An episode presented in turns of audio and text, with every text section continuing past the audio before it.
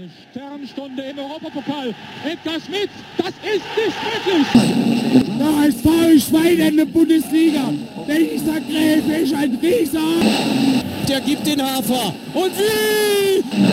Ja, hallo und herzlich willkommen zu einer neuen Ausgabe der Wildpark Bruttler. Wir sind wieder für euch da. Es ist Montagabend nach dem DFB-Pokalspiel gegen Union Berlin. Über genau das wollen wir reden ähm, und das mache ich aber nicht alleine. Bei mir ist wieder der Boris, ähm, ein alter Bekannter, fast schon kann man sagen. Guten Abend, Boris, grüß dich. Hi, guten Abend, Niklas. Alter Bekannter trifft's gut. Ähm, ja, ich bin wieder froh dabei zu sein und vielen Dank für deine Einladung.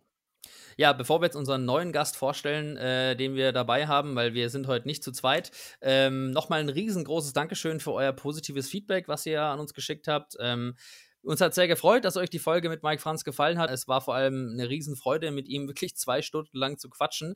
Äh, die Zeit verging wie im Flug mit ihm. Er hat wirklich tolle Sachen erzählt. Und ähm, danke für euer positives Feedback. Wir machen natürlich weiter so. Jetzt kommen wir zu unserem neuen Gast. Äh, wir sind nämlich wieder nicht alleine. Ähm, bei uns ist ein Mann, der einen großen Anteil daran hat, äh, dass ich auch KSC-Fan geworden bin. Er hat mich nämlich früher, als ich noch kleiner war, auch immer mit ins Stadion genommen. Äh, der Andi. Grüß dich, Andi. Hi, grüßt euch. Ja, Andi, stell dich doch mal ganz kurz vor mit ein, zwei Worten. Wer bist denn du eigentlich? Ja, wie du vielleicht angangs schon erwähnt hast, äh, bin ich dein Cousin. Ich habe damals mit ins Stadion genommen.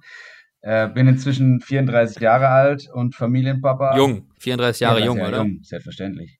Natürlich jung. Jung, jung und fidel. Ähm, und ich gehe mittlerweile seit 28 Jahren, bin ich KSC-Fan. Mein Papa hat mich äh, damals zum ersten Spiel zum EFA Cup gegen AS Rom mitgenommen. Das müsste 93, 94 gewesen sein. Oh, seit, seit, da bin ich eigentlich äh, blau-weiß und ähm, ja, mal mit mehr, mal mit weniger äh, Leidenschaft, wie es halt so, was, was halt so das Privatleben mit sich bringt. Ähm, aber die Spiele verfolge ich auf jeden Fall immer noch. Dauerkarte habe ich seit mh, hm, 2007 immer auf der Gegengerade, mhm. beziehungsweise ja jetzt in der neuen, äh, in der neuen Stimmungskurve und ja, so viel zu mir. Und vielen Dank, dass ich hier heute dabei sein darf und meinen Senf auch mal dazugeben kann. Ja, geil, da freue ich mich auch schon drauf. Ja, ich auch, ich auch.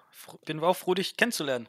Ich äh, habe dich auch erst jetzt kennengelernt und ähm, bin gespannt, was wir da so gemeinsam bruddeln können oder drüber bruddeln können.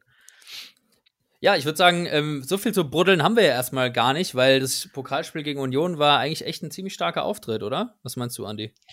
Ähm, ja, sehe ich genauso. Also bis aufs Ergebnis, was am Ende leider 0-1 war, durch so einen Sonntagsschuss, den er, glaube ich, einmal in seinem Leben macht. Das ähm, stimmt haben wir, habe ich ein Spiel gesehen, wo 120 Minuten auf, mindestens auf Augenhöhe war, wenn nicht sogar der KSC die bessere Mannschaft war gegen den Erstligisten. Ähm, es macht Hoffnung auf mehr. Ich äh, hoffe, dass wir nicht so eine Saison wie letztes Jahr bekommen, weil da hat leider ähnlich gut angefangen und dann ähnlich stark nachgelassen. Ähm, da haben wir auch im Pokal gegen Hannover in der ersten Runde gewonnen, sogar zweite Runde im Pokal noch weitergekommen. Testspiele waren auch gut. Ja, und dann ging es irgendwie auch noch, äh, den Weg kennt man mit dem letzten Spieltag, wo man gerade noch so mit Mühe und Not äh, die Klasse halten konnte. Also, ja. hoffen wir mal, dass ja. diese Saison besser läuft. Auf jeden Fall. Wie hast du das Spiel erlebt, Boris? Ähm, genauso. Also ich war äh, erstmal sehr überrascht, dass wir uns der Aufgabe, sagen wir mal, derart gestellt haben. Wir haben uns nicht versteckt, sondern wir sind wirklich raus, unabhängig von der, äh, von der Liga-Zürigkeit von Union Berlin. Und ich meine, wir haben es ja gesehen. Also in der Vorbereitung der Saison kein einziges Spiel verloren. Es kam mehr Dynamik rein, wie es äh, das Trainerteam wollte. Und ähm, wie gesagt, äh, Andi, hast es gut angesprochen, es war eine Partie auf Augenhöhe. Und ich muss ehrlich sein, ich habe es nicht so erwartet. Ich, ich habe echt gedacht, äh, es wird so eine Art, ja, versuchen auf Konter zu spielen oder so, weil Union natürlich Bundesliga ist und, und, und, und äh, einfach die, das kann wahrscheinlich im Kopf eines jungen KSC-Spielers natürlich sein, so jung wie unsere Mannschaft äh, aufgestellt wurde. Aber ich war am Ende relativ äh, froh, dass, also wie wir gespielt haben. Logischerweise 0 zu 1 ist jetzt nicht unser Wunschergebnis gewesen, auch dass wir durch einen Ex-U-KSC-Spieler dann verlieren. Aber äh, das Gesamtpaket und, und wie wir gespielt haben über die 120 Minuten, das gibt schon Hoffnung und es macht auch Bock auf mehr. Ja, Leistung und Einsatz haben mich auch echt positiv gestimmt. Ähm, äh, was ich vor allem krass fand, es gab teilweise Spielzüge, da waren wir mit drei oder vier Pässen vorm gegnerischen Strafraum. Das habe ich echt lange nicht mehr gesehen. Ja, finde ich auch. Und mit den Außenspielern jetzt hier mit Golla und so, also war schon fantastisch, oder? Also ich, ich war sehr positiv überrascht. Und ähm, ich habe mir dann versucht, so mich dran zu erinnern. Ich war ja in Hamburg, als, als Eichner das erste Ligaspiel betreut hat. Ähm, als wir engagiert da hinter den Ball äh, gekämpft haben. Und, und das sah dann so aus, als wären wir irgendwie so ein ja, Dritt- oder Viertligist, der gegen den Bundesligisten spielt im Pokal. Und wir versuchen einfach so viel wie möglich nur zu verteidigen und dann mit Glück kommt man vielleicht mal nach vorne.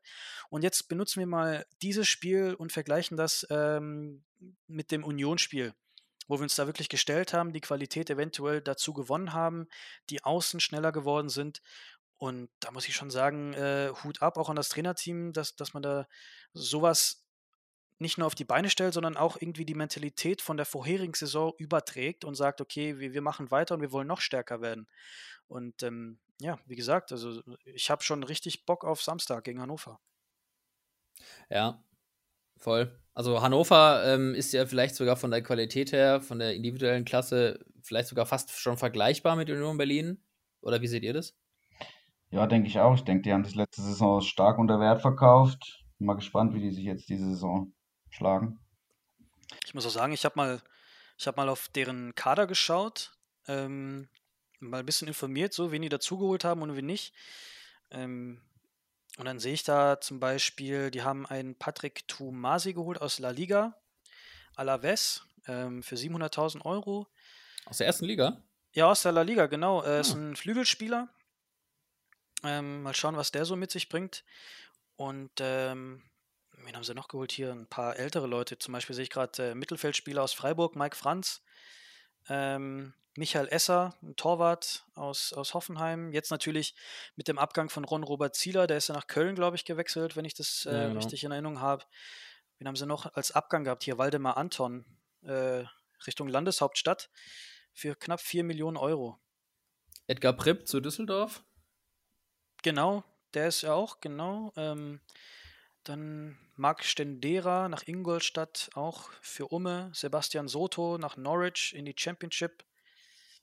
Ähm, ansonsten haben sie noch äh, ein paar Leihspieler gehabt, die auch zurückgegangen sind, wie zum Beispiel Cedric Teuchert nach Schalke, ähm, Jannis Horn, auch ein Verteidiger und äh, genau, Jannis Horn ging nach Köln. John Guidetti, ähm, auch ein Offensivspieler, der ist dann nach Alaves zur La Liga. Also mhm. auch wieder zurückgegangen. Also ein paar Spiele haben sie verloren, äh, an deren Namen ich mich noch erinnere von letzter Saison. Und logischerweise jetzt ein paar Neuzugänge. Bin mal gespannt. Dem, so ähnlich wie wir, auch ein paar Jugendspieler hochgezogen aus der U19 oder aus der, aus der zweiten Mannschaft. Ähm, logischerweise baut man jetzt auch hier auf die Jugend. Also sowieso jetzt mit Corona, mit äh, einem sehr überschaubaren Markt, da ist es natürlich eher besser, wenn man jemanden von der Jugend hochzieht. Ich denke, das war bei Hannover ähnlich wie bei uns, auch wenn die einen viel größeren Etat haben als wir. Aber du hast es richtig gesagt, ich sehe auch Union bzw. Hannover mehr oder weniger auf Augenhöhe, was kadertechnisch angeht. Ja, oder? Ja. Ja, vor allem glaube ich, dass man mit Mentalität und mit Einstellung da auch ähm, den einen oder anderen Qualitätsunterschied sicherlich auch wettmachen kann. Ähm, aber ich bin, ich bin guter Dinge. Also ich glaube ja wirklich, wenn wir, wenn wir mit so einem Einsatz weiterspielen, mit so einer Mentalität und mit so einem Wählen, dann ist da viel möglich, ja. Wenn man das äh, wirklich schafft, regelmäßig abzurufen, glaube ich schon, dass da viel, viel geht. Ähm, dass wir zumindest mit dem Abschied nichts zu tun haben. Das wäre für uns schon mal echt äh, ziemlich wünschenswert. Wir sprechen uns in ein paar Monaten nochmal, aber das wäre natürlich auf jeden Fall genau. wünschenswert. Ja. Ich erwähne es ja immer wieder, es ist immer noch der KSC über den wir reden. Ne? Da, da ist alles möglich. Ja. Absolut. Absolut. Absolut alles möglich. Ja, ähm, schauen wir mal so ein bisschen auf die Neuzugänge, die sich jetzt im, im Spiel präsentiert haben. Also mein Lieblingsspieler, mein neuer, wenn ich mir jetzt einen rauspicken müsste von den Neuzugängen, ist Benjamin Goller. Wirklich geil, was der da abliefert äh, auf der Außenbahn, was der wirbelt, starke Technik, richtig guter Junge. Ähm, also der hat mir echt gut gefallen. Ja, habe ich genauso gesehen. Ähm, was ich auch stark finde, ist der Gersbeck im Tor. Das ist zwar jetzt kein Neuzugang, aber dass der jetzt da zum ersten Torhüter hoch, äh, degradiert nicht, wie heißt das? Äh, hochgezogen wurde quasi. Hochgezogen Ja. wurde, genau. Befördert. Befördert, das, das ist das Wort, genau. Ähm, Ist ja schon spät. ja, ja, ja. Wobei mir aber gerade einfällt, ähm, also ich meine, ich, der KSC hat ja auch so ein, äh, ein Interview von Eichner hochgeladen, in dem er erklärt, warum er Gersbeck befördert hat zur Nummer Ja, 1. das habe ich auch gesehen, ja. aber warum hat er keine Nummer 1 auf dem Trikot? Naja, ich glaube, die hat der Kuster halt schon ganz zu Beginn bekommen, als er den Verein, in den Verein gekommen ist. Ich weiß auch nicht, warum der Gersbeck die nicht genommen hat oder wollte. Vielleicht hat der Kuster das auch in seinen Vertrag reinschreiben lassen, dass er die Eins will. Keine Ahnung, ne? das kann man vielleicht nur als Insider beantworten, die Frage, oder? Wahrscheinlich. Den Insider kenne ich Ja. leider nicht. Aber es hat mich halt irgendwie Ja. gewundert, so, weil äh, hier Glückwunsch zur Nummer 1 etc. Und dann hat er die Nummer, keine Ahnung, irgendwas mit 30 oder so. Ja, ja. Ist auch wurscht. Also, ja, also das ein, das ein sehr guter Torwart, Auf jeden die Nummer Fall, 1 ja. braucht, hat doch auch Donnerer Uma bei AC Mailand schon gezeigt, der spielt, glaube ich, mit der 99, oder? ja, genau. Geiler Tipp. Nee, aber ich schließe mich dir an, Andi. Äh, Gersbeck, fantastisch. Ähm, was mir aber auch äh, gut gefallen hat, ähm, war, oder wer mir gut gefallen hat, war Jerome Gondorf. Der hat sich da reingehängt, ähm, hat auch bewiesen, warum er Ka äh, Kapitän geworden ist. Und, und der war so abgezockt und hat sich da wirklich mal reingehauen, hat da ein bisschen Stress gesucht mit den Spielern, ähm, gezeigt, dass, dass wir uns nicht äh, kleinkriegen lassen. Ich fand das stark. Oder? Kann ich nur zupflichten auf jeden Fall. Also der Gondorf, letzte Saison am Anfang, als er zu uns gekommen ist, habe ich gedacht, was wollte der denn erste Liga spielen? Aber inzwischen bin ich wirklich überzeugt von dem, muss ich sagen. Ja, ich fand letzte Saison ähm, beim, beim Aufbau des Spiels beispielsweise ist mir oft aufgefallen, dass er ein bisschen das Tempo rausgezogen hat. Ich glaube, das hat man ihm auch so ein bisschen vermittelt und ähm, diesmal hat er weniger Tempo rausgezogen, sondern der hat mehr nach vorne gepusht. Und der hatte auch eine gute Chance gehabt zum Tor. Ich glaube, der hätte oder hat, hatte nicht quergelegt einmal, wo er selber schießen Ja. hätte können. Ähm, nee, aber grundsätzlich hat er, ich glaube, äh, zu Recht die Binde getragen. Und ähm, da freue ich mich auch auf, auf mehr von ihm. Ja. Total. Mir hat auch äh, Philipp Heiße auf links richtig gut gefallen, ja. Also der ähm, hat äh, die Flanken und die Ecken ja von links auch geschlagen. Ähm, also der hat echt immer für Gefahr gesorgt. Den fand ich richtig gut, auch technisch ein starker Kicker. Ähm, auch auf jeden Fall ein echter qualitativer Gewinn, hat man gesehen, finde ich. Ja, bin ich ganz bei dir. Der kam ja aus äh, Norwich, war aber zuletzt, wenn ich jetzt. An, an Nürnberg Nür ausgeliehen. Nürnberg, genau. Ich weiß aber nicht, ob der da überhaupt gespielt hat. Er hatte, glaube ich, Verletzungspech zuletzt. Boah, das weiß ich nicht. Ich weiß, dass er nicht viel gespielt hat, aber ja. Also gut, Qualität haben wir dazu gewonnen und ähm, 29 Jahre jung, der Herr Heise. Ähm, ist aber auch leider nur ausgeliehen. Ich weiß nicht, haben wir da eine Kaufoption bei ihm? Das ist eine gute Frage, das weiß ich auch nicht. Keine Ahnung. Keine Ahnung. Ja. Nee, aber der hat mir auch sehr gut gefallen, bin ich auch bei dir. Ja. Naja gut, jetzt müssen wir ja sowieso erstmal die Saison überleben, in Anführungszeichen. Überleben ist ja so ähm, auch äh, das, was es für viele Vereine gilt, ähm, weil es einfach auch äh, finanziell auch gerade eine sehr, sehr schwierige Phase ist. Ähm, aber ich muss sagen, wenn ich mir jetzt so das Spiel angucke und die Leistung und, und den Kader, den wir haben, also vor allem auch junge Spieler dazu gewonnen, auch drei Nachwuchsspieler hochgezogen, ähm, dann bin ich eigentlich guter Dinge. Ja, Ja. es gibt keine andere Möglichkeit, außer in der Liga zu bleiben. Ist so mein Gefühl aus der Ferne. Ja, das stimmt. Eine, Finanziell gesehen. das hast du messerscharf erkannt. ja. Ähm, also es ist ja zum Drinbleiben verdonnert eigentlich. Also Mhm. Wäre mir auch äh, gerade eingefallen, ähm, von dem wir letzte Saison äh, jetzt nicht so viel gesehen haben, aber ähm, Marco Juricin. Ich fand, der hat sich sehr gut eingebracht, hat auch vorne mehr Druck gemacht und ähm, kam leider nicht zu einem Torerfolg. Aber ich finde, der steigert sich schon langsam wieder rein. Der hat auch gut in der Vorbereitung geknipst und hat er ja auch gut angesagt, dass er, dass er den Marco Juricin zeigen möchte, der er ist, weil er für seine eigenen Einsp Ansprüche ja nicht so gut gespielt hat, wie, wie er es eigentlich wollte letzte Saison. Ähm, und ähm, mal schauen, was, was wir von ihm noch erleben dürfen oder sehen werden.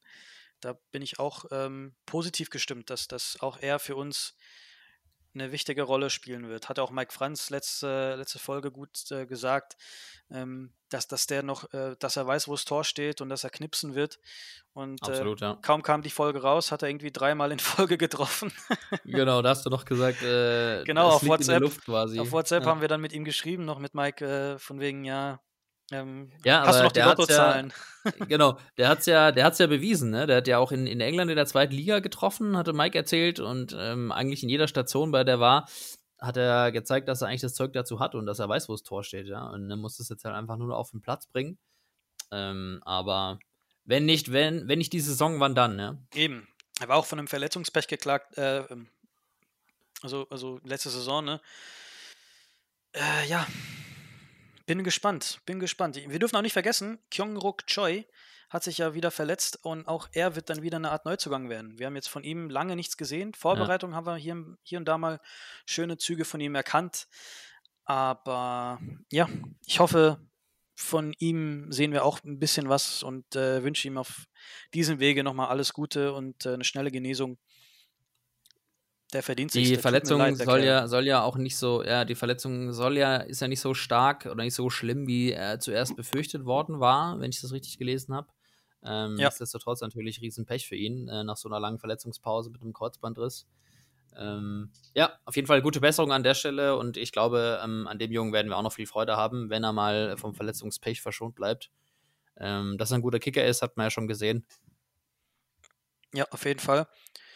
Und was meint ihr zu unserer Innenverteidigung mit Bormuth und Kobalt, unser neues Duo? Haben die sich gut präsentiert, eurer Meinung nach? Ich fand schon. Also sie haben kaum gegen Erstligisten kaum was zugelassen in 90 Minuten. Das eine Ding, ja gut, das passiert halt in der 120. Minute, wenn die, oder fast 120. Minute, wenn die Kräfte halt nicht mehr so da sind. Ähm, ich fand, die Innenverteidigung stand stabiler, als sie letzte Saison in vielen Spielen stand, wo wir wie viele Tore gekriegt haben? 83 so gefühlt. Genug. Also, Genug. ja, also Ja, ja. jetzt nichts gegen die anderen zwei, die da letztes Jahr standen, aber ich fand es äh, von der, ja, von der Sicherheit, die, die von meinem Gefühl, die, ähm, von meinem Gefühl her, die Sicherheit war mehr gegeben, als die letzte Saison war. Ja, total. Ich kann mich auch an eine Szene aus dem Unionsspiel erinnern. Ähm, äh, eine Grätsche von, von Bormuth, das war äh, irgendwo in der Nähe der Mittellinie und auch relativ nah an der Haupttribüne in unserer Hälfte, aber nah der Mittellinie, wo er einfach mal den Gegner abgelaufen hat und mit einer Grätsche den Ball ins Aus befördert hat. Und da gab es ähm, äh, quasi schon Standing Ovations von der Haupttribüne, die ja äh, überragend laut äh, geklungen hat. Ähm, aber das war so eine Szene, ähm, keine Ahnung, die, ich will jetzt nicht sagen, die hat mich an die Mats Hummels Grätsche damals von der WM erinnert, ähm, aber ähm, das war schon, also ich finde, er hat schon extrem viel Stabilität ausgestrahlt, extrem zweikampfstark ähm, für sein ähm, für fußballerische Verhältnisse doch noch recht junges Alter, ähm, aber ich glaube auch, also dass der, dass der auf jeden Fall eine Führungsrolle übernehmen kann und ähm, sehe die Innenverteidigung auch deutlich stabiler als vergangenes Jahr. Das wäre auf jeden Fall der, der, richtige Grundstein. Ansatz. Genau, Das wäre auf jeden Mal der Grundstein, ja? dass Grundstein wir wieder nicht jedes Spiel drei Tore kassieren. Apropos Hannover, äh, zu der Zeit, wo wir das jetzt aufnehmen, ähm, spielen die ja gerade im Pokal. Und, Und? die haben ja 3-0 geführt und haben 3-2 noch gewonnen. Zwei Tore in, in der Nachspielzeit kassiert. Knapp am Ende noch. Kennen wir doch von der letzten Würzburg. Saison. War das, war das nicht gegen Hannover das Heimspiel, wo dann in der 93. das 2 zu 3 kriegst und dann in der 94. noch das 3 zu 3 machst oder so? Ja, Ja. ja, Anton, Anton Fink hat das Tor gemacht, oder? Nee, nee, äh, Gordon. Und dann hat ja Zieler einmal ihm schön Haken in die, in, in, auf den Privatparkplatz quasi. Stimmt. Das, das war ja dann äh, so, so das i-Tüpfelchen für. Ron-Robert Zieler, ja, Ja. ja. Aber jetzt auch gerade äh, zur Aufnahme der Sendung vorbeigegangen, Dresden HSV 4-1. Hm. Hätte man auch nicht so vermutet. Muss ich, muss ich schmunzeln. Ja. Bielefeld ist ausgeschieden gegen Essen. Ja, das ist auch überraschend auf jeden Fall. Der Pokal schreibt, äh, wie man weiß, seine eigenen Gesetze. Zack, 5 Euro ins Phrasenschwein von mir. ähm, aber ja, äh, ist auf jeden Fall äh, spektakulär. Mhm.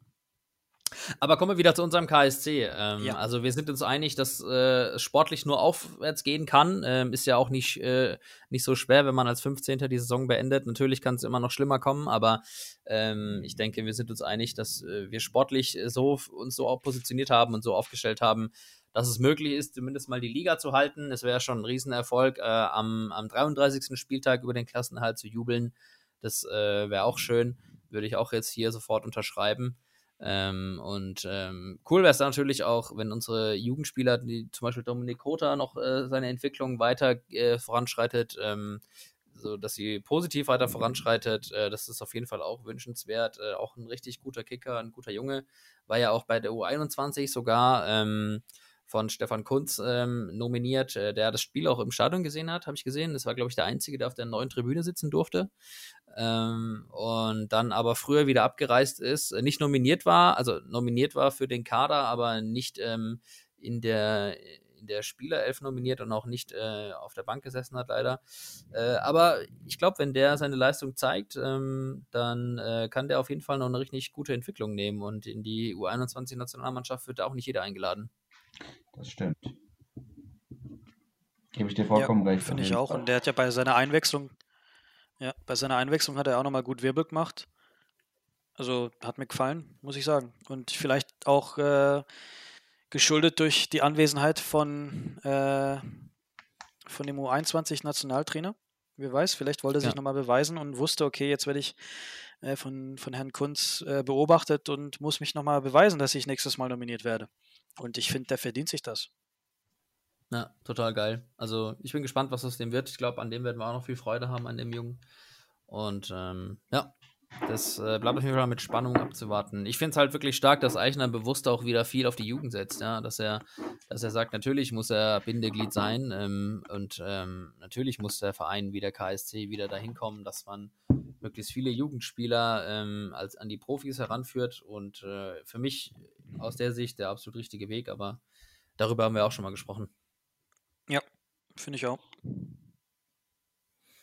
Ja, ähm, kommen wir wieder zum, bleiben wir beim KSC und ähm, es gibt ja einen Veränderungsprozess äh, im Verein, der mehrere Ebenen durchläuft, also nicht nur sportlich, ähm, sondern auch im Verein. Neuer Präsident, Stadionneubau schreitet weiter voran. Ähm, wie nimmst du das alles so wahr, Andi? Du hast ja erzählt, du verfolgst den KSC jetzt schon seit geraumer Zeit, hast äh, einige Trainer kommen und gehen sehen, auch einige Präsidenten kommen und gehen sehen. Ähm, wie fällt so dein, deine Gemütslage zu dem aktuellen Veränderungsprozess im Verein aus? Also, ich muss sagen, ich bin gerade momentan das erste Mal seit Jahren wieder zufrieden, ähm, weil ich sagen kann, wir haben hier eine Vereinsführung, toi toi toi, dass das auch so dass meine Wahrnehmung auch so zutrifft später, ähm, die, wo wirklich Hand und Fuß dahinter ist, wo ein finanzielles Modell dahinter steht, wo man nicht, ähm, wie es vielleicht bei Vorgängern war, äh, um seinen eigenen, ja, sein eigenes Profil, Profil, seinen eigenen Profit daraus zu schlagen, äh, wo man eben, ja, wo der KSC im Vordergrund steht, wo nicht äh, irgendwelche, ja, wie soll ich sagen, eigenen Interessen dort stehen, um eben eine, eine Wahl vielleicht zu gewinnen, die außerhalb vom Fußballerischen ist. Das ist jetzt auf die Präsidentschaft bezogen, ähm, aber im, im Allgemeinen finde ich, beim KSC tut sich was. Hm. Schon der Social Media Auftritt, finde ich, ist, die entwickeln sich. Man merkt, es ist, äh, sie, sie springen auf den Zug auf, auch jugendliche Fans mal wieder zu, zu äh, gewinnen und äh, ja, schauen sich da vielleicht auch bei den bei anderen Vereinen was ab. Ich weiß nicht, wo, wo jetzt der Wandel herkommt. Also es ist meine Wahrnehmung, dass das jetzt in den letzten ein, zwei Jahren auf jeden Fall besser wird. Äh, das Marketing ist für mich noch nicht ganz in dem, was ich vielleicht erwarte, aber es, es geht voran, finde ich. Ähm, mhm. Und ich finde, also in, in allen Teilen des Vereins ist gerade ein Umbruch da. Und wenn das Fußballerische, was natürlich im Vordergrund steht, auch stimmt, was wir jetzt ja hoffentlich so sehen in der Saison. Wir haben es ja alle gerade eben prophezeit. Ähm, mit Aufstieg und so weiter, ne? Oder wie? Oder hatte ich das jetzt falsch verstanden? nee, äh, ja gut, wenn wir, wenn wir nach dem zweiten Spieltag wieder Erster sind, dann kommen die Journalistenfragen, da ja, bin ich mir sicher. Klar. Ähm, nee, also ich, ich finde, der KSC muss zur Ruhe finden, mehr oder weniger. Man muss jetzt irgendwie das finanziell auf solide Beine stellen. Äh, das Stadion ist neu oder wird jetzt neu gemacht. Es, es gibt so einen riesen Umbruch im ganzen, ganzen Umfeld, nicht nur optisch, also das Stadion und das Ganze außenrum, äh, auch von den Personen. Ja, also ich finde, sie arbeiten gerade gut zusammen. Vom Eichen habe ich am Anfang ehrlich gesagt auch nicht so arg viel gehalten, als er als Trainer kam. Ähm, mhm. Inzwischen muss ich sagen, der Rest der letzten Saison fand ich, hat er viel aus der Mannschaft gemacht, hat viel rausgeholt. Und ja, man, man merkt irgendwie so einen Zusammenhalt und der ist irgendwie über alle Ebenen im Verein zu, zu spüren, finde ich. Ich hoffe, wie gesagt, das ist jetzt nicht so ein Strohfeuer, was dann irgendwann wieder ausgeht mit einer Niederlagenserie und die letzte Saison, wo dann alle wieder ankommen. Ich habe es doch gesagt, die steigen ab, blub, die Brotler eben. Ähm, ja, also ich, ich hoffe, dass, dass das auch äh, Hand und Fuß hat und nicht nur, ja, nicht nur jetzt gerade so aufflammt. Mhm. Ja. So, ja. Nö, muss ich, muss ich auch sagen. Also klar hoffen wir alle, dass das jetzt nicht nur so eine Ente ist, ne, aber irgendwie geht man halt schon mal mit einem anderen Gefühl in die Saison, wenn man weiß, dass sich ein paar ja, Ebenen ein bisschen einpendeln. Sei es Präsidium, sei es das Marketing, äh, Stadionneubau etc. Ähm, da muss ich dem Andi schon recht geben. Äh, mittlerweile fühlt sich das auch schon ein bisschen besser an und man muss auch sagen, man schläft mittlerweile ein bisschen besser. Ähm, ja. Oder Niklas, wie siehst du das? Äh, findest du auch, dass so langsam sich Sachen einpendeln? Also, äh, glaube ich auch. Ähm, ich muss vor allem vorwegnehmen, erstmal, Leute, wie geil sieht bisher das Stadion aus? Boah.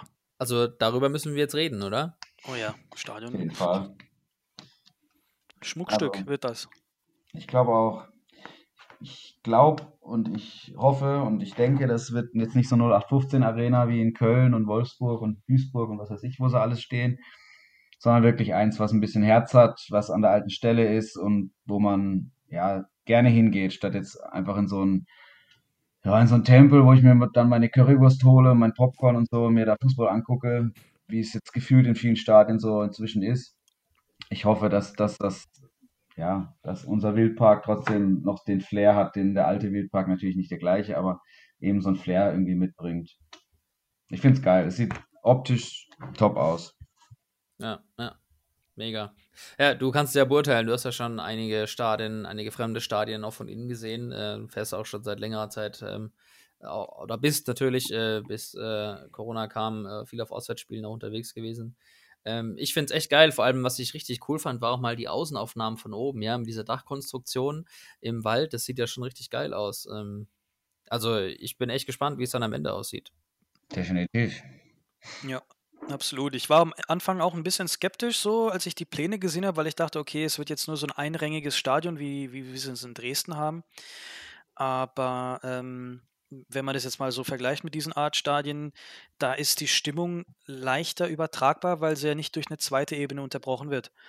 Und ich finde, das gibt uns so ein bisschen die Möglichkeit, mehr Leute mitzureißen, um Stimmung ein bisschen zu machen, um mehr, keine Ahnung, mitzusingen oder so. Das hat ja jetzt mittlerweile auch gut geklappt. Äh, so langsam macht die Haupttribüne mehr mit, dadurch, dass wir direkt hinterm Tor sind. Und ich finde das auch schon stark und ähm, bin, ich habe das Gefühl, das wird, wird so eine Art Hexenkessel. Ich weiß nicht warum. Aber allein da, ich meine, wir hatten jetzt gegen Berlin 450 Leute logischerweise fängt mehr an, im Stadion zu hallen. Und selbst die 450 haben ja relativ gute Stimmung gemacht, wie ich finde. Jetzt überleg dir mal, wir haben 34, 35.000 Leute da drin. Ähm, ja. boah. Gut, ich kann mir auch vorstellen, dass die Mikros da auch ziemlich günstig positioniert waren, dass da möglichst viel Atmosphäre rüberkommt. Aber ja, klar. ja du hast schon recht, klar. Also ich glaube, in so einer in so einer Arena, die einfach mal geschlossen ist, da hast du mehr Hall. Ähm, und äh, Daniel Schneider hat es damals ja auch in der, in der Sendung bei mir äh, schon angesprochen. Er freut sich auch auf das Stadion, weil er ja da erzählt hat, ähm, vom D1 auf den A4 rüber war das ein bisschen schwierig, da die Stimmung zu übertragen, weil da auch so eine Trennung dazwischen war. Ähm, auch eine räumliche, eine kleine. Da war ja so ein Flur, der immer nicht besetzt werden durfte. Pufferblock, ja genau so ein Pufferblock. Das war das Wort, das mir gefehlt hat. Und ähm, er hat auch gesagt, er freut sich drauf. Er glaubt, dadurch ist von der Stimmung her nochmal viel möglich. Ähm, und äh, ich glaube auch, dass wir da äh, noch äh, wirklich geile Fußballmomente erleben dürfen, noch gerade was die Stimmung antrifft, dass es noch lauter wird, wie der alte Wildpark ohnehin schon war. Absolut, ja. ja.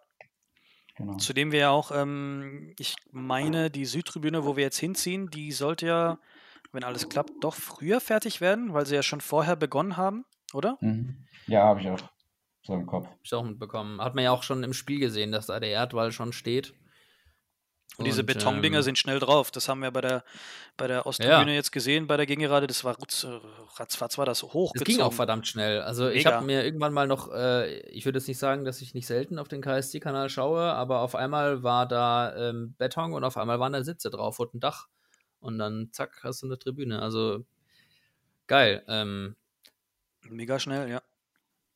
Ja, und zum Veränderungsprozess, äh, um das abzuschließen, ähm, ich bin auch guter Dinge, was ich am, am Holger Sigmund Schulze ähm, gut fand, ähm, was er auch transportieren wollte.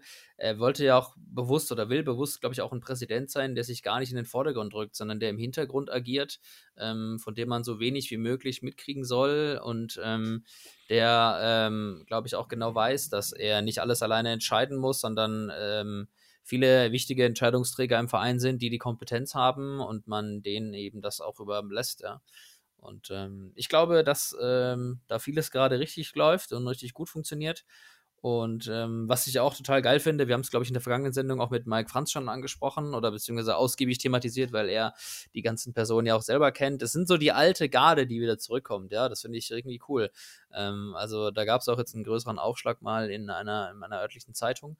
Und ähm, das finde ich geil, dass wir mit äh, Miller, mit Eichner ähm, und mit Kaplani als äh, U17-Coach, glaube ich, mit Freis als Scout, ähm, dass da so die alte Garde wieder zusammenkommt, ja. Also die Class of 2006, 2007, also die Aufstiegs- und Bundesligatruppe. Das ist schon ziemlich geil. Beckers Söhne quasi. genau, ich glaube, so ähnlich hieß auch der, der Artikel. Ja, wobei ja auch lustigerweise sein Sohn der Geschäftsführer ist, sein, sein leiblicher Sohn, ne? Ja. ja. Nee, da ist der KSC halt auch ein Familienverein.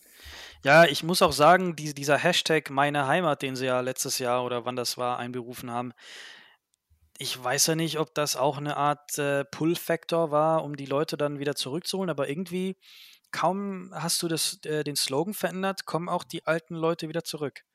Und irgendwie passt das auch mit jetzt mit dem Veränderungsprozess und ähm, dass, dass der Verein der ganzen Region gehört, das neue Trikot mit, dem, mit, dem, mit der Pyramide drauf. Ich finde, so langsam greifen ein paar Zahnräder ineinander. Ja, ja. sehe ich genauso. Und dass auch Fans mit einbezogen wurden beim Stadionbau, bei allem Möglichen, finde ich, ist ein gutes Zeichen, um zu zeigen, wir haben hier noch ein bisschen Fannähe, was ja von anderen Seiten vielleicht nicht mehr so gegeben ist. Hast du das eigentlich mitbekommen, Andi, äh, wie das abgelaufen ist, ähm, dass der Verein auf die Fans zukam und äh, genau gefragt hat oder oh, wie, wie genau ist das abgelaufen? Also wie es ganz genau lief, Weiß ich jetzt nicht. Ähm, ich weiß nur, dass äh, Vertreter von Ultras und Supporters auch sich mit dem Verein zusammengesetzt haben und eben ihre, ja, ihre Wünsche äußern konnten mit dem Architektenteam und so, äh, dass eben hier auch genau gezeigt wurde, die Fans fordern, fordern nicht unbedingt, die wünschen sich das und das und äh, mhm da wurde auch ziemlich drauf eingegangen. Ich denke, man sieht es. Äh, Boris hat es vorhin, glaube ich, schon angesprochen. Wir, äh, es wird so ein Hexenkessel oder könnte so ein Hexenkessel werden. Und ich denke, das haben wir letztes Jahr äh, in viel, einigen Spielen auch schon gesehen, gerade so Abendspiele, äh, wo dann wirklich eine brachiale Stimmung war von eigentlich genau den gleichen Leuten, die vorher auf der Gegengerade standen. Mit ähm, Flutlicht, ja. Genau, mit Flutlicht und dann äh, Pyrotechnik und was auch immer. Äh, also es war schon eine ganz andere Stimmung als dann auf der Gegengerade, finde ich. Also vom, von der Lautstärke her, dann Euphorie wurde dann auch bis nah am Spielfeld, bringst die vielleicht so den Punkten rüber auf, aufs Spielfeld auch. Also fand ich, äh, ja, von der, vom, von der Stimmung her cool und ich denke, das haben die Fans dann auch so dem Verein äh, näher, äh, näher gebracht und gesagt, hier, schaut doch mal, dass wir nah am Spielfeld sind, dass wir eben die Stimmung, vielleicht das ein oder andere Spiel auch oder den einen oder anderen Punkt äh, mit euch zusammenholen. Hm. Ja. Jetzt hast du gerade äh, die ähm, das positiv erwähnt, dass da die Fans mit einbezogen wurden. Was findest du ähm, läuft gerade noch nicht so rund oder welche Verbesserungswünsche hättest du jetzt im, im Punkto auf ähm, Fannähe oder Fanbezug oder ähm, was läuft äh, in deinen Augen noch nicht so zu hundertprozentig rund äh, in diesem Veränderungsprozess? Hm, ja, also ich bin dazu wenig dabei, um sagen zu können, hey, äh, das läuft gut, das läuft nicht so gut. Ähm, so wie ich es mitbekommen habe, ist der Herr Sigmund Schulze einer, der wirklich fannah äh, agiert, der auch äh, viele KSC-Fans um sich hat quasi, also der ja mh, hm, auf die Fans zugeht, so ist meine, so mein, so ist mein Eindruck. Äh, klar gibt es immer so Sachen. Ähm, ich meine, der Daniel hat's, der Daniel Schneider hat es ja damals in der Sendung auch schon angesprochen. Äh, es mhm, gibt einige ja. Sachen, da werden sich die Fans mit den ähm, mit den Vereinen immer aufreiben, gerade das Thema Pyrotechnik, was ich vorhin angesprochen hat, oder ja, solche Sachen, da wird es immer Sachen geben, wird es immer Reibungspunkte geben. Ähm, aber ich finde, wenn ein offener Dialog stattfindet, äh, ja, ist das schon mal nicht schlecht. Ja, Und- absolut klar. Und, ähm, ja, also gefühlt war es vorher äh, bei einem Herr Wellenreuter eher weniger. Klar ist er als Präsident jetzt nicht der für die Fanbelange äh, zuständig ist. Ich glaube, da hat er Burkhard Reich damals äh, viel gemacht. Ähm, ja, also wenn er als Präsident sagt, hey, wir gehen mal auf die Fans zu, wir schauen, dass wir hier Fanbelange mit einbeziehen, in der Form, wie es halt möglich ist als Verein. Äh, ja, also ich habe das Gefühl, dass es, dass die Fannähe auf jeden Fall mehr gegeben ist als jetzt bei vorherigen Präsidenten oder Manager.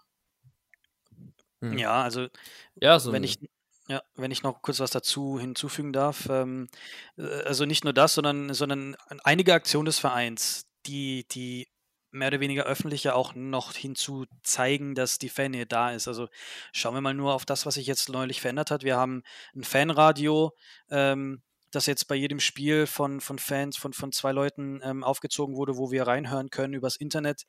Ähm, jetzt auch leider durch Corona geschuldet, äh, logischerweise, aber, aber diese Unterstützerkarte, die sich jetzt jeder ähm, so besorgen kann, zwischen 50 und 250 Euro, wo du auch ein paar, ja, also, also Perks kriegen kannst, also Vorteile halt, ne, wie, zu, wie beispielsweise kleine Dinge, dein Name ist auf dem Mannschaftsbus und so weiter, ähm, was ich jetzt auch noch nicht so häufig bei anderen Vereinen gesehen habe. Ähm, das Einzige, was, was mich jetzt so in Sachen Fan ein bisschen stört, äh, ich weiß nicht, ob ich der Einzige bin, aber es sind auch einige ähm, Fans da draußen, die das Gleiche sehen, ist das Merchandising. Es ist einfach unfassbar teuer.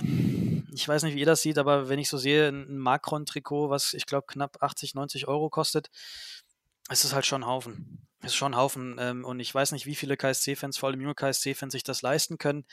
Es ist halt schon ein, ein, teures Stück Stoff, ähm, wo, wodurch ja ge geworben wird, äh, das ist das Stück Heimat, was wir tragen. Äh, das tragen wir zum Spiel, das tragen wir außerhalb des Stadions.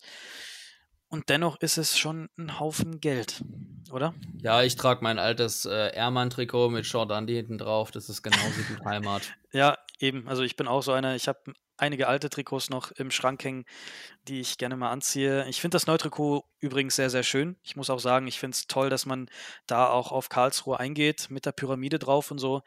Ähm, ich finde es sogar schöner als das von letzter Saison, oder? Ja, das finde ich auch, ja. Mhm. Wobei ich muss sagen, also auf den ersten Blick ähm, habe ich es jetzt nicht unbedingt sofort als äh, Pyramiden wahrgenommen. Es ist halt so, gut so ein Dreiecksmuster, ja. Aber von, von ganz bisschen weiter weg und auf den ersten Blick betrachtet sieht es für mich äh, eher so ein bisschen aus, halt wie so, wie so die alte Adidas-Rauten. Oder ne? Mosaik so mäßig, ja. Oder so ein Mosaik, ja. Also ist natürlich cool, ähm, wenn es die Karlsruher Pyramide symbolisieren soll, dass da ein bisschen Personalität im Trikot steckt. Ich finde es auch ganz schön, ähm, aber ich bin auch total bei dir. Ich finde auch 80 Euro, hast du gesagt, für ein, für ein Zweitligatrikot. Hm, ja, gut, ich meine, wahrscheinlich wird äh, die anderen Trikots, die Macron produziert, bei anderen Vereinen auch nicht günstiger sein. Das macht die ganze Sache aber ja nicht besser. Ja, ich meine, guck doch mal auf die anderen Marken, Nike, Adidas, Puma, von anderen großen Vereinen. Da, da kostet ein Trikot eventuell äh, irgendwie 65, 99. Und dann hast du eine Marke, von der wir ja jetzt anfangs nicht allzu viel gehört haben, die jetzt auch im deutschen Profifußball nicht so präsent war. Und dann halt für den Preis, ähm, ja, lass meinen Arm los, ey. Also tut mir leid, falls, ich, falls einer das jetzt vom KSC hier hören sollte. Ich weiß nicht, woran es liegt, ob es Macron ist, ob das ihr seid, aber ähm, es ist halt schon sehr, sehr, sehr, sehr teuer. Für, für so ja, wir Trikot. sind ja aber dafür, dafür sind wir ja die Butler und dafür sagen wir, was wir denken. Ja, und, eben. Ähm, Man darf sich auch mal über was aufregen. Also, Du darfst dich auch mal was aufregen. Ja. Ähm, ich hoffe ja, dass wir uns während der Saison nicht allzu viel aufregen müssen. Ähm, deswegen machen wir das jetzt schon mal und dann müssen, hoffen wir, dass das während der Saison nicht mehr passiert. ja, Wird, wird nicht klappen. Wird nicht klappen. Es ist immer noch der KSC, wir wissen immer noch, worauf wir uns einlassen. ja. Und ähm, ja. Was ich auch noch schade finde, wo ich mich jetzt drüber aufregen darf, ähm, unseren geliebten Nudelstand wird es nicht mehr geben. Tja, Ah, echt nicht? Nee, leider ja. nicht, leider nicht. Ähm, das tut mir persönlich weh. Ich äh, gehe da gerne vorher hin und esse da schön Tortellinis vorm Spiel. Das ist super. Ist auch äh, eine schöne Aktion gewesen. Ähm, aber es ist schade, weil nämlich der KSC mit dem neuen Stadion und ein neues Catering hat, äh, da, da kannst du das halt leider nicht mehr ähm, ja, mit für verantworten. Und äh, somit haben die Besitzer des Nudelstandes gesagt, ähm, gibt es den leider nicht mehr ab, ab dem neuen Stadion. Das ist halt sehr, sehr schade, auch für alle Fans, die hinter dem Tor stehen, auf der neuen Gegengeraden quasi, denn da gab es den ja zur letzten Zeit. Den wird es leider nicht mehr geben. Ja, aber das Catering beim KSC kann ja nur besser werden, weil so schlecht wie das war, ähm, habe ich, glaube ich, in keinem anderen Stadion erlebt. Oder was sagst du, Andi? Du hast es ja auch schon jahrelang mitbegleitet. Also gefrorenes Bier oder gefrorene Bierleitung im Winter ähm, habe ich ja. jetzt auch selten erlebt, aber bei uns gab es das schon mal irgendwann bei so Minusgraden. Ähm, was waren noch so Highlights? Äh, die Feuerwurst, die mal eine Dreiviertelstunde in der Warmhaltebox liegt äh, und dann wie, ja, altes Leder schmeckt ungefähr. Ähm, dann dann gab es mal ein Heimspiel, da hatten sie einen neuen Caterer, da gab es dann Rigo-Flaschen und, äh, also aus der Glasflasche Rigo und äh, Smirnoff und wie die, diese, diese Alkopops da heißen, aber das Wasser war nach einer halben Stunde leer. Oh Gott, bei, bei, bei 35 Grad, das war damals ein Heimspiel gegen Nürnberg, das weiß ich noch, da war es ultra heiß und es gab nur Rigo und Smirnoff aus der Glasflasche. Ist nicht auch, ist nicht auch irgendwann mal das Bier leer geworden sogar? Das Bier war auch schon öfters leer, ja, ja, das passiert ja. Das, das war regelmäßig passiert. Ähm, ja, also es gab schon immer einige Sachen. Den Nudelstand fand ich tatsächlich am Anfang auch immer gut. Ich habe mit der Zeit leider, muss ich sagen, hat ein bisschen nachgelassen, wird teurer und irgendwie die Portionen kleiner gefühlt und nicht mehr so. Also am Anfang habe ich auch wirklich jedes Heimspiel da was gegessen. Trotzdem ist es natürlich schade, wenn sowas dann, weil das hat ja schon Kultstatus, der Nudelstand hinterm A4. Es ist schade, dass sowas dann. Ähm, Weil es der einzige Stand ist, der was anderes hat, außer Pommes und Wurst, ne? Mhm. Ja, ja, gut. Ja. Ähm, ja, also ich denke im Catering äh, stark verschlechtern können wir uns nicht. Äh, Wenn das Bier da ist und eine Bratwurst einigermaßen anständig, ähm, sind die meisten ja schon zufrieden. Also ich auch. Das Mhm. reicht, reicht mir ja eigentlich schon. Aber wenn die Bratwurst verbrannt ist und das Bier gefroren, habe ich da auch nichts davon. Das ja. ist korrekt. Ja. Das ist korrekt. Ja, gut, dann äh, sind wir mal gespannt und äh, hoffen, dass äh, da auch ein Schritt nach vorne passiert, so wie es in vielen Bereichen ja schon bereits ähm, getan ist, wie wir es äh, schon analysiert Mhm. haben. Apropos Catering, ähm, da kann man gut eine Überleitung draus machen. Ähm, vielleicht habt ihr das schon mitbekommen, ich weiß nicht, ob wir es auch letzte, letzte Sendung angesprochen haben, nämlich äh, die offiziellen Fanclubs und mit den Supporters zusammen haben wir eine, eine Charity-Aktion ähm, gestartet, nämlich KSC macht satt, ich glaube so heißt sie, ähm, in der wir Obdachlosen in Karlsruhe ähm, mit Essen versorgen. Mhm. Und ähm, die wird jetzt weitergemacht. Die, da haben wir jetzt quasi, ähm, versuchen wir mehr Spenden reinzukriegen, sodass man bis in den Winter hinein die Obdachlosen damit versorgen kann. Starke Aktion. Auf jeden Ähm, Fall. Ähm, das ist eine Also super hierfür auch Aktion. nochmal, ähm, wer, da, wer da mitmachen möchte oder teilnehmen möchte, die unterstützen möchte, kannst du gerne nochmal nähere Infos geben, Boris, wie Auf das jeden geht. Fall. Ähm, man kann äh, auf der, ähm, oh Gott, die Webseite ist mir gerade jetzt nicht im Kopf, aber äh, machen wir es so, ähm, wenn, die, wenn die Sendung hier live kommt, dann können wir da unten drunter noch einen Link hinzuposten, ähm, wo jeder gerne dazu spenden kann oder sich Informationen besorgen kann. Ich meine aber auch, dass auf der KSC-Homepage äh, Informationen ähm, vorhanden sind, sowie auf der Supporters-Homepage. Also das ist relativ ähm, gut äh, vernetzt und äh, wer Informationen möchte, kann auch gerne uns auf Twitter schreiben oder, oder wie gesagt online nachschauen. Ähm, da können wir gerne Informationen nachliefern. Letzt leider im Kopf habe ich die Webseite gerade nicht. Ähm, aber ja, wir haben sehr viel äh, oder gut Geld gesammelt und ich glaube, das geht auch weiter, sodass wir bis in den Winter, in den kalten Winter hinaus ähm, die Obdachlosen mit Essen versorgen können. Genau, also ich, so wie ich im Kopf habe, war das irgendwie durch die Nachbarschaftshilfe, wurde es angeleiert in Corona-Zeit, dass eben Risikopatienten nicht selber äh, aus dem Haus mussten, haben eben Fans äh, für sie eingekauft und ich glaube, darauf ist es dann irgendwie entstanden. Aber ich Nee, glaube, Fußball, sorry, Fußball macht satt. So heißt das. Fußball Ist auf ksc.de drauf. Und Okay. ähm, genau, da könnt ihr euch alle Informationen raussuchen. Einige ähm, Angestellten des KSC und vom Fanprojekt sowie auch der Supporters Karlsruhe. Ähm, genau, hast du schon gut erklärt. Äh, durch die Nach Nachbarschaftshilfe ähm, hat man eben Essen an die Risikogruppen versorgt und ähm, auch äh, weitere Charity-Aktionen, wie zum Beispiel das mit den Obdachlosen. Ähm, ist eine sehr, sehr gute Aktion. Dürfen wir Karlsruhe auch sehr stolz drauf sein und ähm, zeigt weiterhin Fannähe oder, oder eben Vereinsnähe zur Stadt. ähm, was sehr, sehr, sehr toll ist, muss ich sagen. Ja, starke Aktion. Also ähm, wer da gerne helfen möchte und spenden möchte, wir posten den Link. Äh, ansonsten, ähm, wie gerade beschrieben, einfach mal reinklicken und ähm, die Aktion unterstützen. Wer dazu Lust hat, ist auf jeden Fall eine gute Sache. Ähm, wir haben ja gerade das Thema Corona schon angeschnitten. Ähm, äh, sollten wir vielleicht noch mal jetzt doch mal tiefer drauf eingehen. Also Corona und der Fußball. Ähm, es ist natürlich eine, eine, eine, schwierige Situation für alle. das ist ja mittlerweile klar. Ähm, es dürfen einfach weniger Leute ins Stadion. Es gibt einfach ähm, viele Dinge, die ähm, beachtet werden müssen. Ähm, der Virus ist immer noch aktiv und solange Leute drunter sterben und der Virus immer noch ähm, quasi unter uns weilt, ist es natürlich wichtig, dass da viele Sicherheitsvorkehrungen auch getroffen werden. Den Vereinen geht es ähm, damit natürlich nicht gut. Viele Einnahmen fallen weg und ähm, es ist auch ein bisschen das Bild, was jetzt auch der DFP-Pokal gezeigt hat. Ähm, es ist einfach auch ein bisschen schwierig nachzuvollziehen, dass es einfach unterschiedliche ähm, Vorgaben gibt äh, auf Bundeslandebene. Ähm, verschiedene Bundesländer haben da andere Vorgaben. In Rostock waren, glaube ich, fast 10.000 Zuschauer, bei uns nur 450. Das ist natürlich immer äh, schwierig und ähm, kann man wahrscheinlich erstmal nicht so ganz nachvollziehen. Wie ist eure Meinung dazu? Wie seht ihr das Ganze? Ähm, also ich finde die unterschiedliche Auslegung in unterschiedlichen Bundesländern macht für mich überhaupt keinen Sinn warum jetzt in Dresden und in Rostock äh, mehrere tausend Zuschauer stehen, auch ohne Abstand. Ich habe das Spiel äh, kurz gesehen, Rostock gegen Stuttgart.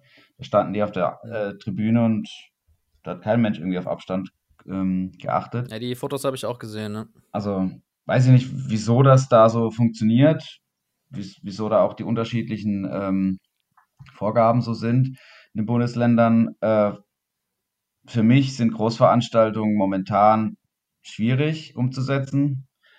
Das heißt, äh, ja, wie du schon gesagt hast, der Virus, der greift noch um sich. Wenn da in einem Fußballstadion mit 50.000 Leuten äh, vier, fünf infiziert sind, dann haben es auf einmal alle oder einige eben. Ähm, ja, wo ich sagen würde, da müssen wir jetzt halt mal drauf verzichten, ein paar Wochen, ein paar Monate. Äh, warum die letzte Saison jetzt fertig gespielt werden musste, äh, ja, wissen wir jetzt, wir wissen schon, wieso es so ist. Ob das so sein muss von DFB und DFL-Seite, nur um das Geld zu akquirieren, das steht jetzt vielleicht zur Diskussion. Also, hm. weiß nicht, das. Äh, Hättest du die Saison nicht wieder angepfiffen, wenn du äh, der Machthaber oder DFB gewesen wärst? Ähm, also, schau dir die Bevölkerung an. Äh, die Leute müssen zu Hause bleiben. Sie dürfen nicht in Fünfergruppen zusammentreffen. Die Kinder dürfen nicht in die Schule oder in den Kindergarten, in die Kita. Äh, in Deutschland hatten wir ja die Ausgangsregelung nicht so stark wie jetzt in anderen Ländern. Aber es müssen jetzt 22 Leute zusammenkommen, um Fußball zu spielen, dass der dicke Deutsche, der auf dem Sofa sitzt, äh, also jetzt natürlich stark übertrieben, ich wollte es keinen beleidigen, aber dass, dass der Deutsche vorm Fernsehen sitzen kann und sich, äh, sich Fußball konsumieren kann. Ähm, und das ist nicht meine Vorstellung von einem Fußball in Deutschland. Mhm. Ähm, Deutschland ist ein ein Land, in dem Fußball eben Fußball ist. Es ist die Hauptsportart. Ähm, jeder hat irgendwie seinen Verein, wenn es nur irgendein Dorfverein in, irgendwo ist. Also du kannst jeden in Deutschland wahrscheinlich fragen, was dein Lieblingsverein, dann sagt da jeder eine Fußballmannschaft. Da wird dir wahrscheinlich keiner irgendwie eine Basketball- oder Volleyballmannschaft sagen.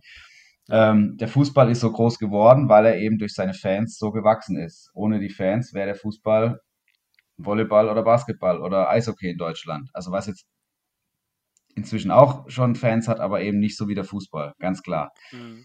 So, und ja, jetzt. Ganz anderes Standing, ja. Genau, ganz anderes Standing. Das hat, haben diese Sportarten in anderen Ländern und das auch zu Recht, das ist ja auch okay, aber in Deutschland ist eben der Fußball die Nummer eins.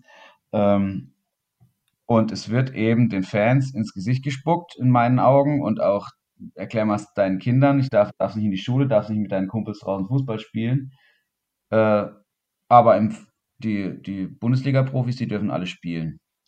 Also finde ich schwierig einer Gesellschaft zu vermitteln, nur dass wir anschauen können, was ja wieder 22 Leute gegen den Ball treten, äh, eine Saison zu Ende zu spielen, auf Teufel komm raus, nur um, um keine Einbußen im, im TV, ja, also dass, dass, dass, dass keine Einbußen im TV, ähm, TV-Einnahmen nicht äh, dahin schmelzen. Äh, ja, finde ich es schwierig. Auch, es wurde aber auch debattiert quasi, dass, dass ähm, der Profifußball an sich für die Spieler, Trainer, äh, Staff-Member ja aber auch ein, ein, ein fester Beruf ist. Ja. Und da hat man ja auch gesagt, warum darf denn ein Fußballer, ein, ein, ein Berufsfußballer seinen Beruf nicht ausüben? So. Das ist ja natürlich, das kannst du jetzt schlecht vergleichen, wenn du sagst, okay, Kreisliga kicken wir und dann geht der Spieler am Ende, äh, der Kreisligaspieler am Ende irgendwie mit seinen Kumpels einen trinken oder, oder sonstiges. Das ist natürlich ähm, weniger Verantwortung, die du, die du quasi für den Profisport trägst, sagen wir mal. Und jetzt, wenn ein Profispieler, wenn der trainieren geht, dann weiß er, okay, ich muss mich so und so verhalten, ich muss an dem und dem Tag zu Hause bleiben, dann habe ich Training, dann darf ich rein, dann muss ich meinen Test machen, etc. Ähm, also ich verstehe auch beide Ja, Seiten, äh, muss ich sagen. Also ich bin auch der also- Meinung, ähm, die Gesundheit geht vor und so. Ja, Also ich, ich, ich verstehe da auch die anderen Argumentationen. Ähm, nur mein, also meine Herangehensweise oder meine Denkweise ist halt so, es wurde, natürlich ist ein, ein Fußballer ein, einer, der seinen Job ausübt, aber einer, der einen Club besitzt, kann seinen Job jetzt auch nicht ausführen, weil eben, ja, also natürlich jetzt ein schlechter Vergleich, aber ähm, ja, die durften ja oft auch nicht aufmachen, viele Läden, Bars, wie auch immer, durften ja auch nicht aufmachen. Es Also geht einfach auch irgendwo um Gleichberechtigung, oder?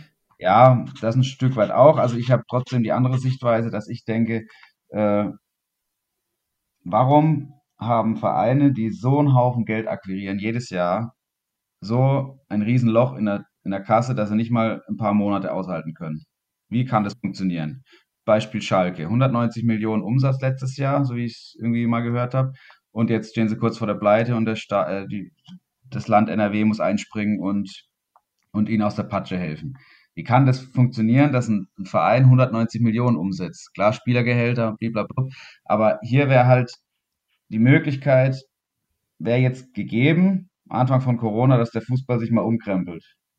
So, und da müsste ich jetzt ganz weit ausholen, bei Neymar mit 200 Millionen und was auch immer. Ähm, Aber ja, also ich, ich finde, der Fußball, der ist, wird, ist inzwischen ein kranker Sport. Sport, also es ist ein krankes Business, sage ich mal. Das Ja, Sport lasse ich mal weg. Ja. Es ist nur noch ein Geschäft und wir sind da irgendwie so ein Teil davon, aber ein Teil, den kein Mensch mehr interessiert, so habe ich das Gefühl. Und das hat, hat für mich der DFB oder die DFL ähm, gezeigt, indem sie gesagt hat, jo, wir spielen, aber die Zuschauer, die sollen bitte zu Hause bleiben. Wir spielen das Ja. fertig, auf Teufel komm raus. Ich verstehe deine Herangehensweise schon, Boris.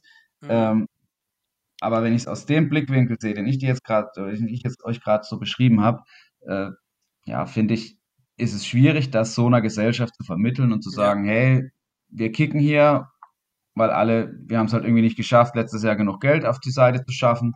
Ähm, wir wollen kicken um jeden Preis. Äh, wir müssen unseren Spieler 20 Millionen im Jahr zahlen. Das ist halt so, ja, Ja. also.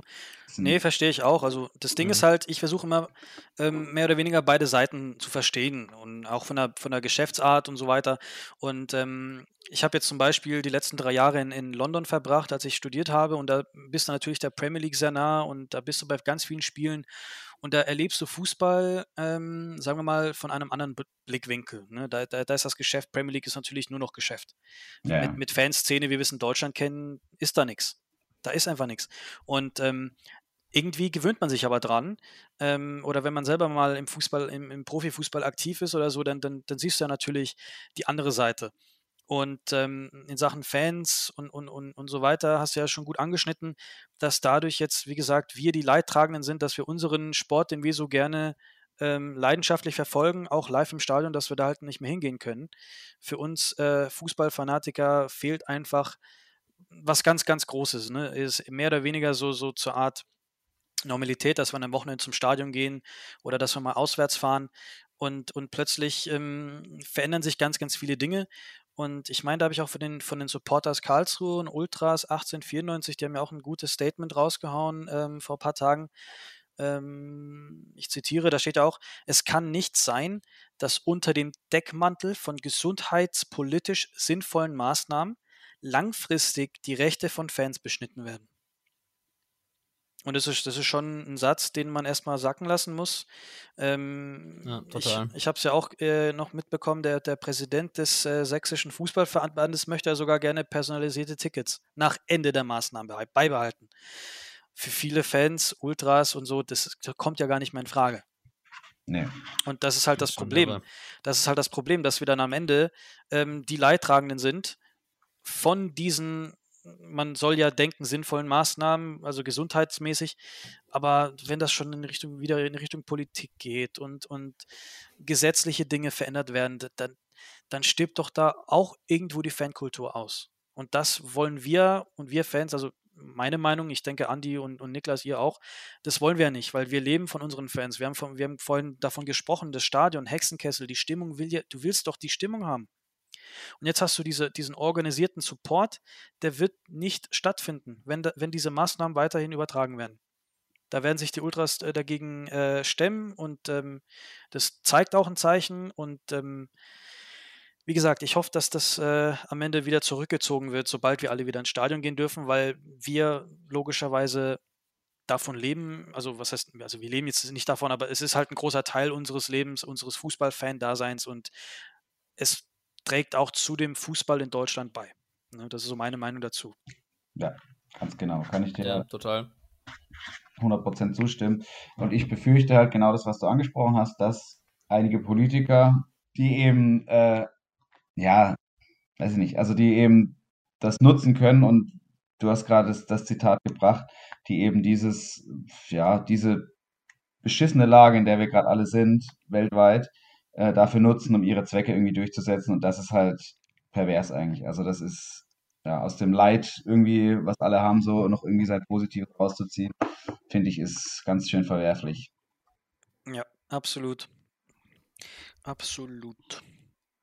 ist eigentlich auch schade, ne? Weil was wäre Fußball ohne Fans? Was wäre Fußball ohne Choreografien, ohne, ohne Leidenschaft, ohne Emotionen, ohne Hexenkessel-Feeling? Ja, also Andi hat es ja schon äh, sehr, sehr ja. logisch und äh, bildhaft beschrieben, ja. Also der Fußball ist nur durch die Fans das, was er heute ist in Deutschland, ja. ja. Ähm, auch nur so ist es möglich, in der Größe und in, in dem Umfang alles äh, abzuziehen. Und wenn, wenn Fußball wäre und keiner geht hin ins Stadion, ähm, dann hätte der Fußball nicht das Standing, was er heute hat, ja. Total logisch. Das Problem ist, was ja Boris auch schon gesagt hat, in England kommen sie ja trotzdem irgendwie. Überteuerte Preise, keine Stimmung, Sitzplätze nur, irgendwie kriegst du warmes Bier oder kriegst du überhaupt Bier, weiß ich gar nicht, im Stadion.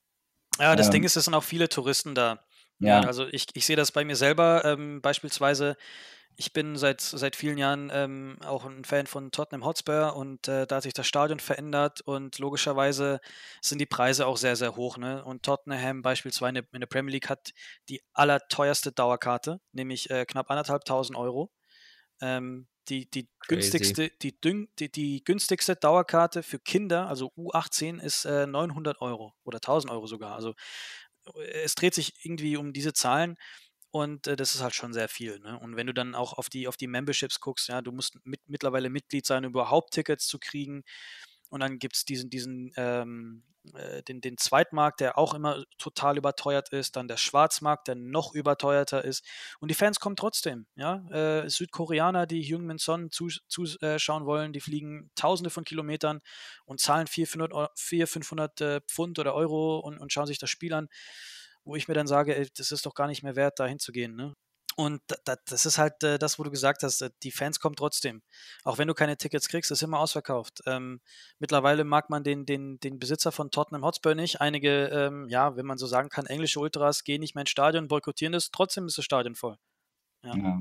So. Das wird in Deutschland, glaube ich, das gleiche sein. Also, ja. wenn die Kurve leer ist, kommen, kommen halt dann neue irgendwelche Touris und irgendwelche, die das toll finden, da sich den Vollsuff zu geben im Stadion und Fußball anzugucken, so irgendwie. Also befürchte ja. ich. Aber ja, ist so.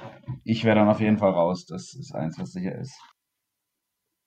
Ja, äh, bleibt nur zu hoffen, dass es äh, nicht dazu kommt und ähm, dass äh, da sinnvolle Maßnahmen ergriffen werden und ähm, wir im ja. Endeffekt wieder ins Stadion gehen können und äh, wieder ein Stadionerlebnis haben dürfen, wie wir es kennen und wie wir es lieben.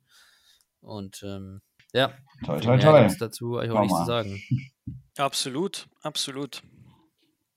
Ja, jetzt haben wir knapp eine Stunde geredet schon ähm, über viele wichtige Themen, äh, meiner Meinung nach, und ähm, sind uns einig, dass die Saison eigentlich nur besser werden kann. Äh, fangen wir mal an. Was ist jetzt euer Tipp gegen Hannover, wenn ihr euch festlegen müsstet? Ich tippe auf ein 1-1. Sehr diplomatisch, defensiv, ja. Kann eigentlich nie schief gehen, so ein Tipp. Ich sage 2-1 für uns. Ähm, wieder ein spätes Tor. Irgendwie Hannover fängt sich späte Tore. äh, hört wohl nicht auf, wie wir es gesehen haben im DFB-Pokal. Nee, also ich habe ein gutes Gefühl und ich glaube, wir steigen mit einem 2 zu 1 äh, Auswärtssieg in die Saison ein. Okay, als 1 Spitzenreiter dann. Quasi. Nee, Spitzenreiter, Spitzenreiter sind wir dann am zweiten Spieltag. Achso, Ja, okay. na, nachdem wir dann, Ah. wen haben wir denn im zweiten Spieltag überhaupt? Bochum. Bochum, Bochum. ja, da, da gewinnen wir dann 6-0. Und dann, und dann Regensburg. Ja. Ah, ich, äh, ich glaube auch, es wird unentschieden, aber ich sag 2-2.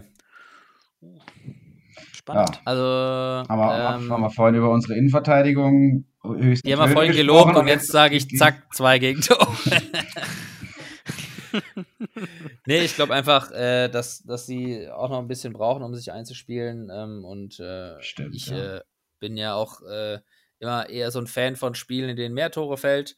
Ähm, also wir können auch jedes Spiel 4-3 gewinnen, steigen wir auch auf. Ähm, dann ist unsere Abwehr auch nicht besser als vergangenes Jahr. Aber na gut, jetzt schauen wir mal. Ja, ich, ich würde sagen, wenn wir, wenn wir so eine ja, Leistung auf den Platz bringen wie gegen Union, dann glaube ich, Dann dass wir uns nicht so viel, ja, bräuchten wir uns nicht so viele Sorgen machen, habe ich das Ja, Gefühl. dann kommt natürlich drauf an, wie Hannover so drauf ist, aber ja, naja, schauen wir mal. schauen wir mal, dann sehen wir schon. Aber ein, Punkt in Hannover, den nimmt man ja eigentlich gerne mit. Sowieso, ja. Hauptsache nicht verlieren. Hauptsache nicht Hauptsache verlieren. Das ist die Hauptsache. Wobei ich jetzt aber auch nicht wieder irgendwie zwölf Unentschieden in Serie haben will, dann, dann raste ich aus. Ja, zehn sind okay. Zehn. oh je, oh je. Äh, das war bitter.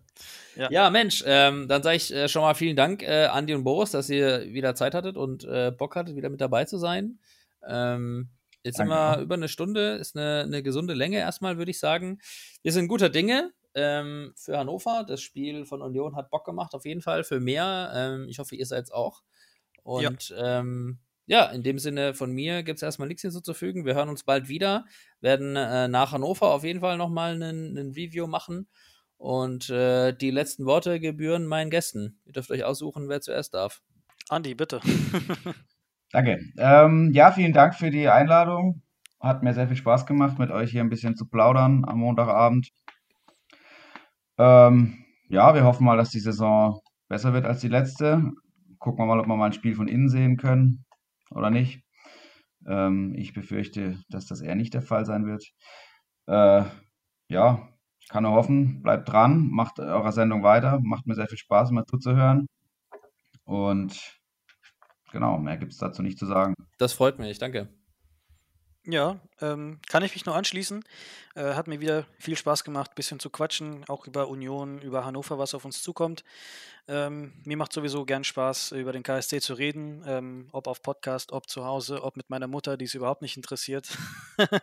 nee, Spaß. ähm, nee, absolut. Und äh, möchte mich auch nochmal bei allen bedanken äh, für, für das Feedback ähm, zu den letzten Folgen. Und wie gesagt, nächste Woche können wir gerne nochmal über Hannover quatschen und das, was äh, das Wochenende drauf auf uns zukommt. Und ähm, ja, wünsche euch allen eine schöne Woche und äh, hoffe, dass wir am Samstag gewinnen.